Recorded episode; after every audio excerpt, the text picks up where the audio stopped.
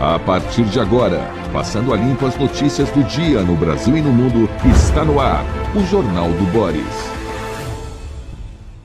Bom dia, muito bom dia, está no ar o Jornal do Boris. O Jornal do Boris é um sobrevoo pelos principais acontecimentos do Brasil e do mundo a partir das primeiras páginas dos jornais.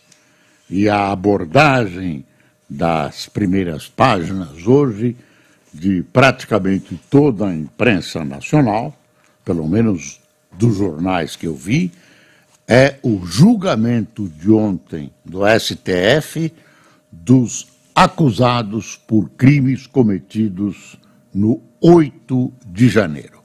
Dá uma espiada na Folha. STF condena por crime de golpe de Estado três réus iniciais do 8 do 1. Estadão. Supremo julga que houve tentativa de golpe e condena primeiros réus apenas altas. Ah, quem fez a comparação diz que as nossas penas aqui no Brasil são mais altas que as penas ah, dos Estados Unidos sobre o pessoal que tentou golpe, enfim, aquela baderna toda eh, na época da não reeleição eh, do presidente norte-americano. Aqui, ó, Supremo impõe penas de até 17 anos no 8 de janeiro. E o Globo aqui, STF, condena três réus do 8 de janeiro por atos golpistas contra a democracia penas vão de 14 a 17 anos de prisão por cinco crimes, entre eles o de associação criminosa e golpe de Estado. A sessão de ontem, evidentemente, foi longa, houve uma série de incidentes, xingamentos, dissensões entre os ministros, pedidos de desculpas, ofensas graves ah, enfim, uma sessão que teve a tensão que pode, deve, normalmente teria uma sessão que, pela primeira vez no Brasil, julga crimes contra esses cuja base são o golpe de Estado, golpe contra a democracia. O Globo chama de decisão histórica em um julgamento e decisão histórica, o Supremo Tribunal Federal condenou os três primeiros réus pelos ataques golpistas de 8 de janeiro, quando milhares de pessoas invadiram e depredaram as instalações do Congresso, do Palácio do Planalto e do próprio STF, as três principais instituições do país o julgamento do primeiro réu, Aécio Lúcio Pereira, balizou a visão dos ministros sobre os atos golpistas. O relator Alexandre de Moraes foi seguido por Cristiano Zanin, Edson Fachin, Luiz Roberto Barroso, Luiz Fux, uh, Dias Toffoli, Carmen Lúcia e Gilmar Mendes, além de Rosa Weber, ao enquadrar os ataques nos crimes de associação criminosa e de tentativa de golpe de Estado, além de condenar pela depredação do patrimônio. Os ministros ressaltaram a importância da decisão para proteger a democracia brasileira. Já o ministro André Mendonça não viu crime de golpe de Estado mas concordou com a abolição violenta do Estado de Direito. O primeiro indicado à corte pelo ex-presidente Jair Bolsonaro, Nunes Marques, não viu qualquer golpismo nos ataques e condenou os réus apenas pelos danos aos bens públicos. Pronto. Olha aqui esse título da Folha. Fufuca, é, da Folha não, do Globo, Fufuca assume esporte com autoelogio e embromação. É, é o Bernardo Melo Franco. ah, Vera Magalhães anistia as infrações eleitorais é retrocesso que une os partidos. Essa, essa anistia, toda isso que chamo de reforma eleitoral, aprovada ontem pela Câmara, é um desaforo à nação. É um negócio repelente, nojento. Mas ainda resta uma esperança. De repente o projeto vai para o Senado e o presidente do Senado, o senador Rodrigo, diz o seguinte: olha, é, realmente recebemos, vamos fazer tramitar, mas isso tem que ser estudado em detalhe, não pode ser algo apressado. Então, a nossa, o nosso uh, principal objetivo é fazer um trabalho bem feito. Então, se passar do tempo, babau. Né? Se passar de, de outubro, acabou. Então, não tem conversa. Ah, ah, os sinais, sinais, isso pode mudar, são de que uh, o Senado pode não aprovar essa reforma, pode nem votar essa reforma. É, o Senado uh, diz que vai analisar com muita parcimônia, com muito detalhe, que não é assim. Isso ele falou assim, uh, solenemente. Não é brincadeira, não é uma, uma declaração feita de pé corrida para os jornalistas que habitam os salões uh, do Congresso, especialmente do Senado Federal. Tem outra coisa que eu não vi muitos jornais registrarem, uh, mas é importante nesse negócio de Congresso, STF. Dá uma espiada, olha. Olha, olha que onde, onde nós vamos bater. O presidente do Senado, Rodrigo Pacheco, PSD Minas Gerais, apresentou nesta quinta-feira, dia 14, uma proposta de emenda à Constituição PEC para criminalizar a droga e a posse de drogas em qualquer quantidade. Segundo o Pacheco, o tema foi discutido na reunião do Colégio de Líderes no dia anterior. Então, a, a atitude dele, a ação dele, é produto de uma reunião de colégio de líderes. Significa que há apoio da casa para esse tipo de atitude, de ação do ministro, do presidente Rodrigo Pacheco. E onde é que isso bate? Bate o seguinte: o Supremo está agora desenvolvendo a ideia de uma descriminalização das drogas. Você tem acompanhado discussão aqui, discussão ali. Agora, não cabe ao Supremo uh, legislar. Como existe um vácuo na legislação e existe um pretexto, alguém que mobilizou o Supremo, o Supremo resolveu legislar sobre o assunto, avançou, está avançando mais uma vez nas suas prerrogativas. E o Senado, pelo jeito, resolveu reagir. E como? Está apresentando um projeto que é exatamente, sem tirar nem pôr, o oposto do que, uh, praticamente o oposto do que uh, o STF está levando adiante. Uh, quer ver? Isso é na Constituição. Normalmente, essa questão uh, de drogas é legislação infraconstitucional. Não, não é da Constituição. É Código Penal, lei específica, enfim. Mas aqui, olha a importância. Aí continua. Ah, a proposta ocorre em meio a um cenário no qual o julgamento do tema no Supremo Tribunal Federal já reúne cinco votos a favor da liberação do porte de maconha para consumo pessoal. análise por parte da Corte foi interrompida após pedido de vista do ministro André Mendonça. Até o momento, apenas um ministro votou contra a liberação, que foi Cristiano Zanin.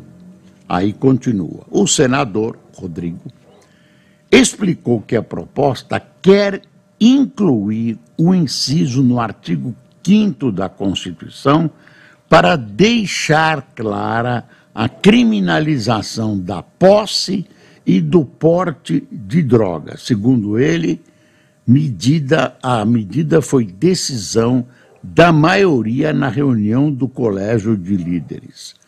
Durante fala no plenário, Pacheco alfinetou o STF, argumentando que o Congresso é quem deve legislar, que é atrás de tudo isso que nós falamos, essa atitude, essa ação, essa, essa oposição ao que o STF está fazendo, tem na sua raiz essa, essa questão da invasão né, uh, do STF, que tem ampliado o seu poder de ação, está legislando. Às vezes assume o legislativo, às vezes assume o executivo, etc etc.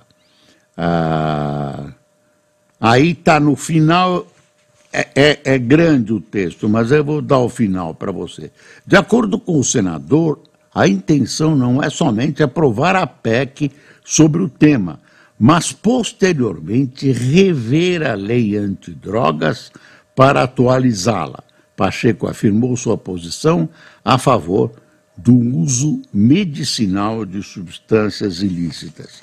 Então, no que foi apresentado hoje, única, ontem, né, a única coisa excluída é o uso medicinal. Agora, o resto, pessoal, olha que isso é uma briga, desculpe, é, é um, um, uma figuração esse termo, termo figurado, uma briga de cachorro grande, uma briga de cachorro grande.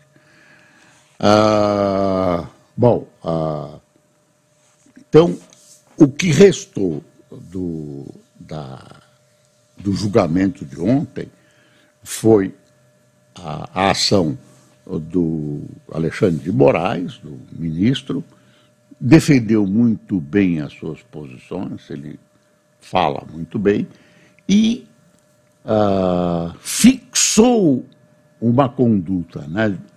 deu um caminho aos seus, aos seus companheiros de, de ministério, de, super, de tribunal. E aí uh, as coisas caminharam mais ou menos dentro desses parâmetros impostos pelo, pelo uh, ministro uh, pelo ministro Alexandre de Moraes. Um, bom, tem outra coisa que é o ministro Toffoli dizendo que, apesar de terem aparecido as provas que ele dizia que não existiam, ele não vai recuar nessa questão da anulação das provas da Odebrecht. Não vai recuar. Eu não sei o que vai acontecer se isso for uh, para o plenário se vai haver um apoio dos companheiros dele, porque é desmoralizante.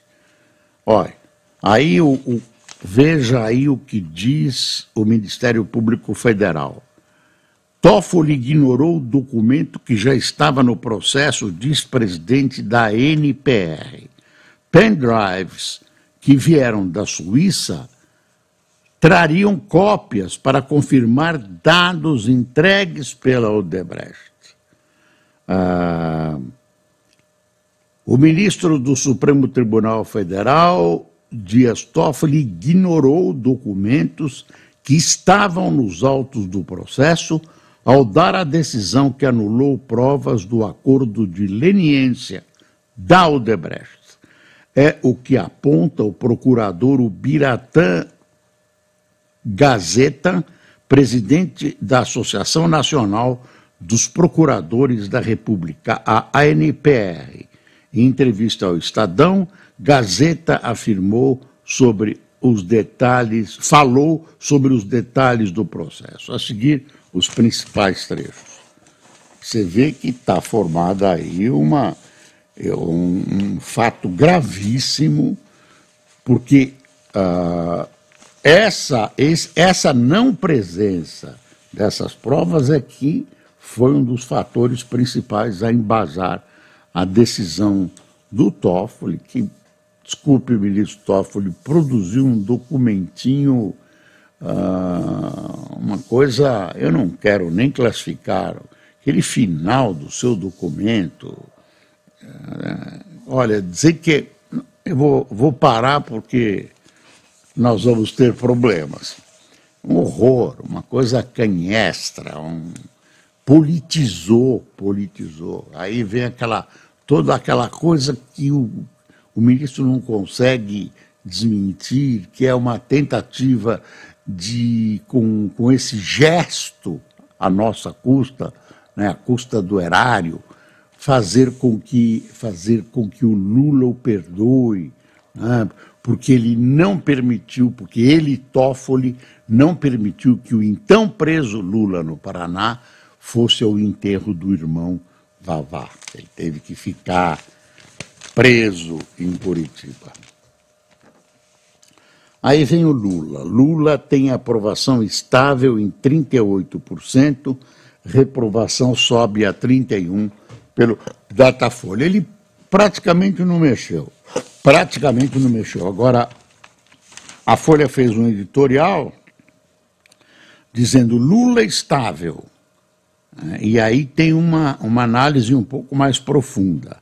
Datafolha mostra aprovação razoável do petista, mas eleitor dá sinais de que espera mais.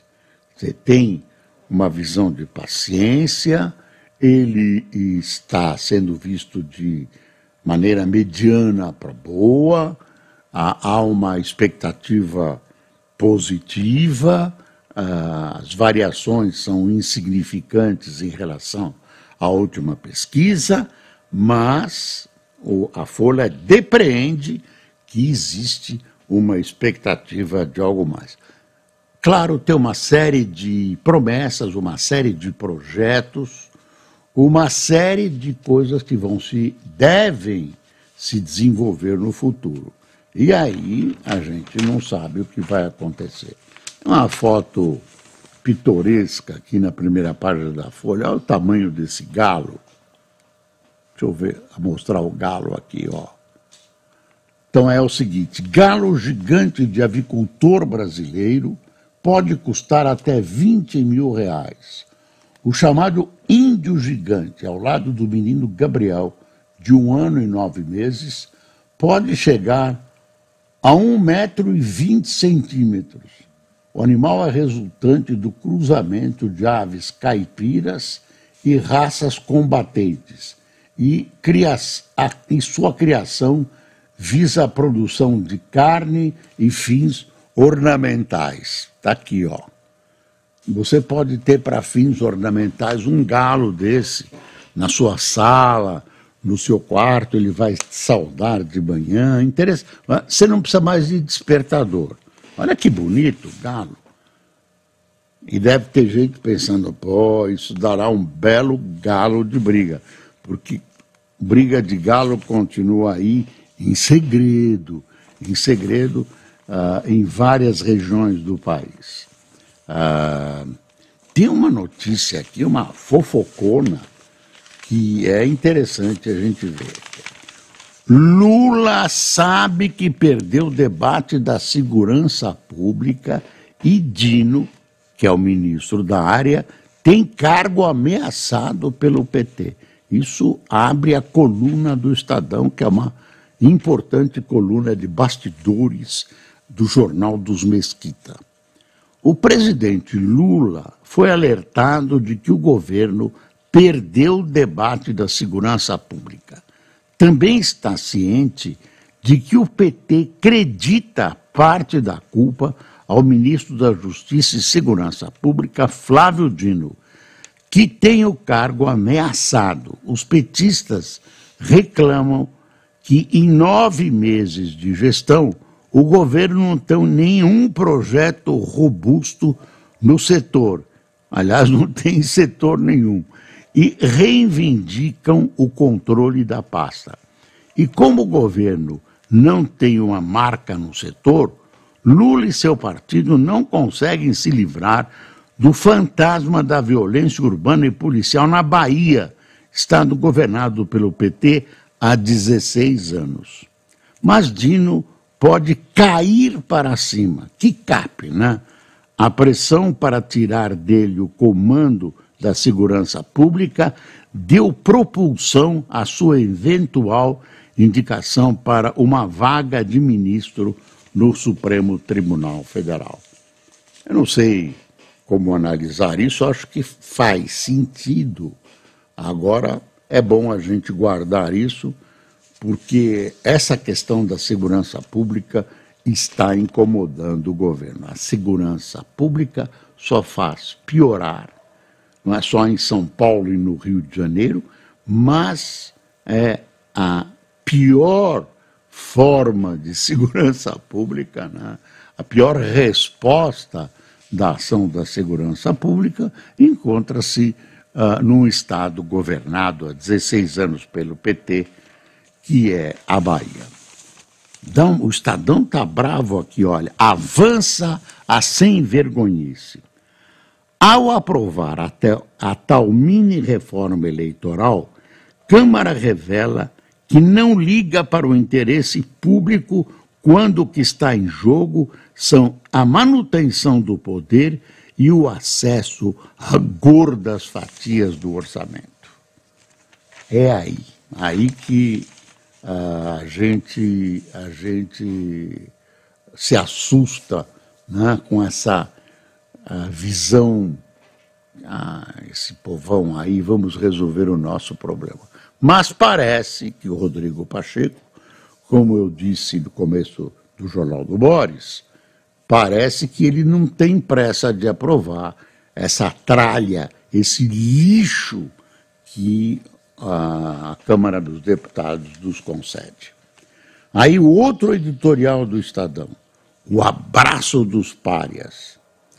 O apelo de Putin ao lunático Kim mostra que suas cartas estão acabando, mas pressagia riscos para a Ucrânia para as democracias, a estabilidade na Ásia e, isso eu disse ontem, para a segurança global. Essa viagem, esse arranjo, esse desenho que está se esboçando é um desenho que cheira a pólvora.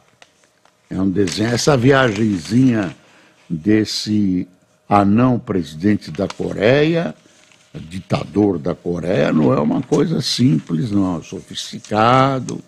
Ele foi pensando naquele trem dele do século retrasado, ah, enfim. E a Coreia do Norte tem armas, né? armas e munições para fornecer para a Rússia.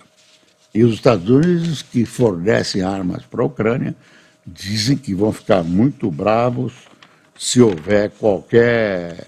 Ah, qualquer venda, qualquer, enfim, forma de fazer armas chegarem à, à Rússia através da Coreia do Norte. Ah, falta de mão de obra e de garantias pode travar projetos do novo OPAC. Isso é chato, hein? Desde os processos da Lava Jato, grandes empresas da construção perderam muitos trabalhadores e tem dificuldade de acesso ao crédito. O programa prevê uh, 1 trilhão e 700 bilhões de investimento. Olha, eu acho que tem muita gente desempregada. Eu não sei se todo mundo tem as habilidades necessárias para essas tarefas construtivas, mas fica difícil imaginar que vai faltar gente. É mais fácil faltar dinheiro, mas vamos esperar. Eu estou achando que isso é uma profecia daquelas que acabam não se realizando, pelo menos é uma profecia muito ruim. Olha aí, para o seu carro. Projeto eleva etanol na gasolina, estimula o diesel verde, cria meta aéreas. Proposta cria o plano de transformação ecológica e tem por objetivo reduzir a emissão de gases do efeito estufa. O presidente Lula assinou ontem um projeto de lei que cria o Programa Combustível do Futuro, que faz parte do Plano de Transformação Ecológica, uma ampla agenda verde que será foco do Executivo nos próximos meses. Tomara que saia do papel, né? Porque a gente tem ouvido falar de tanto plano, tanto plano. Eu, eu, queria ver o boletim da CNN, que eu não vi o boletim da CNN hoje. É interessante a gente dar uma espiada. É, sempre eu perco, né? Eu tenho um mistério aqui, tenho um mistério.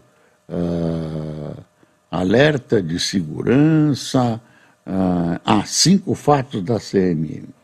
Lula embarca hoje para Cuba para o G77 mais China. É uma espécie de ONU do B, né? O Sul global tentando formular políticas de desenvolvimento, etc, etc. Lula apenas está sediando.